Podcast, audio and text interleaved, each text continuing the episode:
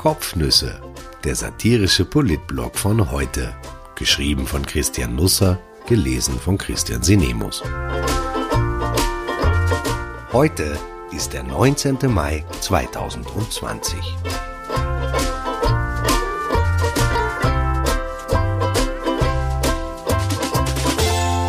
Kuschelpädagogik. Der zweite erste Schultag wurde zum ersten zweiten Kleinwalsertal.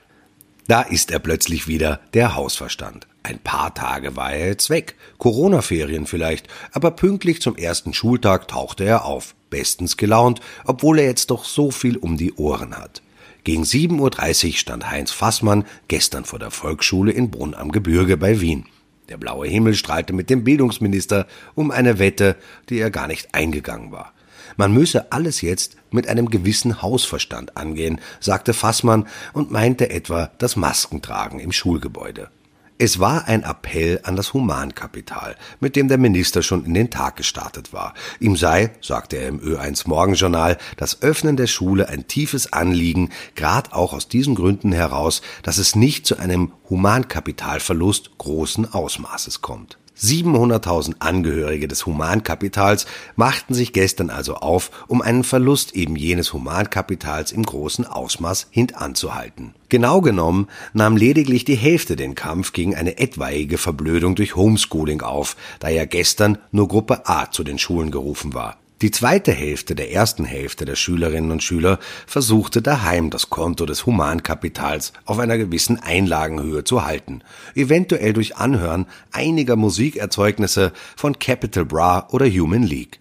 Wie stark das Humankapital durch das Auftreten des Coronavirus gelitten hat, werden wir wohl erst im Herbst erfahren, denn die paar Tage, die unsere Kinder jetzt in die Klassen zurückkehren, sind nur ein Probegalopp für das nächste Schuljahr, sagte Fassmann. Ich hoffe, das Humankapital weiß das. Es gab diese Szenen im kleinen Walsertal und die Wiener dachten sich, das können wir auch. Sebastian Kurz hatte sich Ende letzter Woche nach Vorarlberg aufgemacht und weil ein Kanzler eben dort eine Gattung Humankapital ist, die man eher selten zu Gesicht bekommt, wollten alle den Besuch aus Wien knuddeln, jedenfalls so in der Art. Es entstanden Bilder einer Volksnähe, die man als Politiker momentan nicht gut gebrauchen kann. Alle standen dicht an dicht, die Einheimischen, die Journalisten, die Politiker, das wurde gefilmt und plötzlich gingen in der Abteilung für Message Control alle Warnlampen an, aber da war es schon zu spät. Die Wiener machten sich lustig über die kleinen Walsertaler, die nicht zu wissen scheinen, wie man sich in der Corona-Krise richtig verhält, und verhielten sich der Einfachheit halber selber so. Vielleicht wollten sie aber alles nur nachspielen, auf höherem Niveau selbstredend. Gestern durften ein paar Journalisten den Minister vor der Schule im Grenzkorridor zwischen Wien und Niederösterreich begleiten.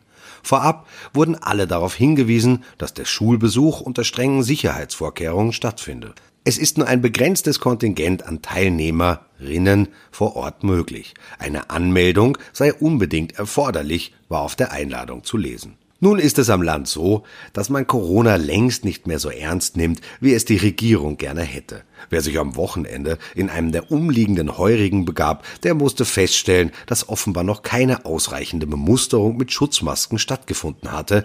Die Desinfektion der Einkaufswagen in den Baumärkten war an die Eigenverantwortung übertragen worden, die allerdings häufig Rauchpause machte. Es war weitgehend so, als hätte es Corona nur im fernen China gegeben. Man wäre nur beiläufig über die Konsumation elektronischer, digitaler und analoger Nachrichten darüber informiert worden. In diesem Umfeld also stellte sich der Bildungsminister vor die Volksschule von Brunn am Gebirge.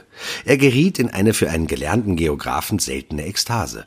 Die Sonne strahlt, die Schule geht wieder auf. Heute ist, glaube ich, ein guter Tag. Ein guter Tag für die Schule, die Schüler und die Schülerinnen für die Lehrer insgesamt höchstwahrscheinlich auch für die Eltern, die nach zwei Monaten Home Learning eine normale Schule vorfinden, eine fast normale Schule, sagt Fassmann.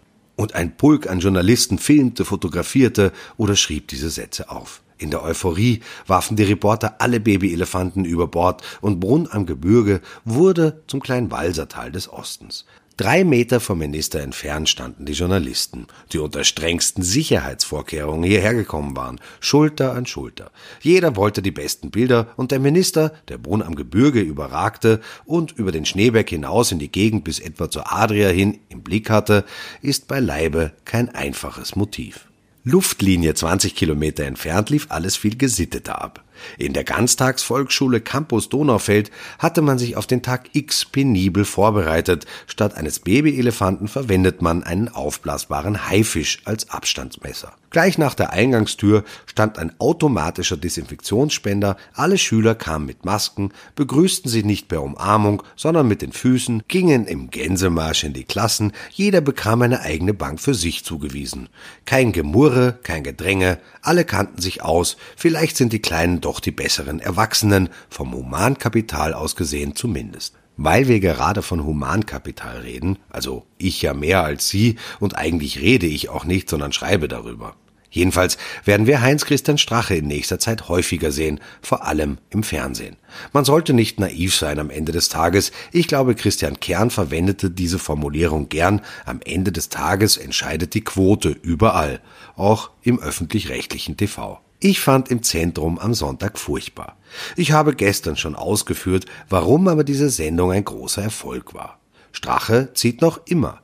Im Schnitt waren 783.000 Zuschauer dabei, als er und Moderatorin Claudia Reiterer die übrigen Gäste kaum zu Wort kommen ließen. Der Ex-Vizekanzler hatte mehr Zuschauer als der Tatort, als die ZIP 2 am Sonntag. Seit Anfang 2019 hatten nur zwei im Zentrum Sendungen mehr Seher. Jene am 15. März 2020, als es um Corona ging, und jene am 19. Mai 2019, als das Thema das Ibiza-Video war, schon wieder.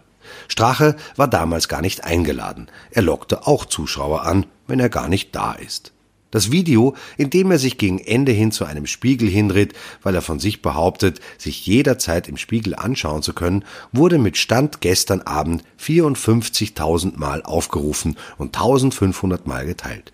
Nicht immer entscheidet der Inhalt über den Erfolg eines Produkts. Ich gelange mittlerweile recht häufig zur Ansicht, dass dies eher die Ausnahme als die Regel ist. In Wien wird erst in fünf Monaten gewählt. Und natürlich findet noch kein Wahlkampf statt, wie alle Beteiligten beteuern, was üblicherweise ein guter Indikator dafür ist, dass eben genau schon ein Wahlkampf begonnen hat. Für einen Nichtwahlkampf wird jedenfalls schon ziemlich wahlgekämpft in diesen Tagen. Das Wesen eines Nichtwahlkampfes oder Wahlkampfes ist es, dass einem jedes Streitthema recht ist, das daherkommt, auch Corona. Ich denke ja, dass sich die Parteien da ins eigene Fleisch schneiden, denn die Menschen sind im Moment in der Stadt und im Land nichts mehr leid, als ständig mit dem Virus konfrontiert zu werden. Aber es wird sicher Berater geben, die genau das empfehlen, die Konfrontation nämlich. Fakt ist, dass es in Wien und in Niederösterreich jeweils ein Postverteilungszentrum gibt, in dem sich viele Menschen mit Covid-19 angesteckt haben. Ich kann mich noch erinnern, dass wir vor einigen Wochen mit dem Finger auf Mailand gezeigt haben, weil die dortige Modeindustrie viele Billigarbeiter aus China beschäftigt.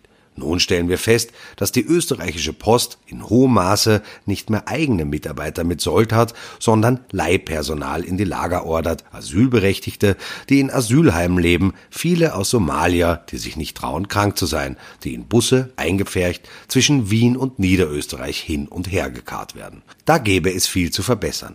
Aber leider ist jetzt nicht Wahlkampf. Da geht es um Stimmen und Marktanteile und weniger um Humankapital. Innenminister Karl Nehammer sprach gestern eine Mahnung gegenüber Wien aus. Die Infektionszahlen würden rasant steigen, die Stadt arbeite nicht gut mit dem Krisenstab seines Ministeriums zusammen. Fast zeitgleich sprach Gesundheitsminister Rudolf Anschober der derselben Regierung angehört wie der Innenminister, im Gegensatz dazu von einer guten Zusammenarbeit zwischen Wien und Niederösterreich. Später am Abend mahnte er zur Zusammenarbeit statt zu Streitereien. Zuvor hatte sich der Wiener Bürgermeister schon über die Mahnung des Innenministers kritisch geäußert. Der Wiener Gesundheitsstadtrat Peter Hacker verbat sich in der ZIP 2 eine Mahnung, er sei nicht dazu da, die Wünsche des Innenministers zu befriedigen. Ich mahne die Erinnerung ein, dass wir uns im Nichtwahlkampf befinden. In diesem Nichtwahlkampf werden gerade die Positionen für den 11. Oktober bezogen.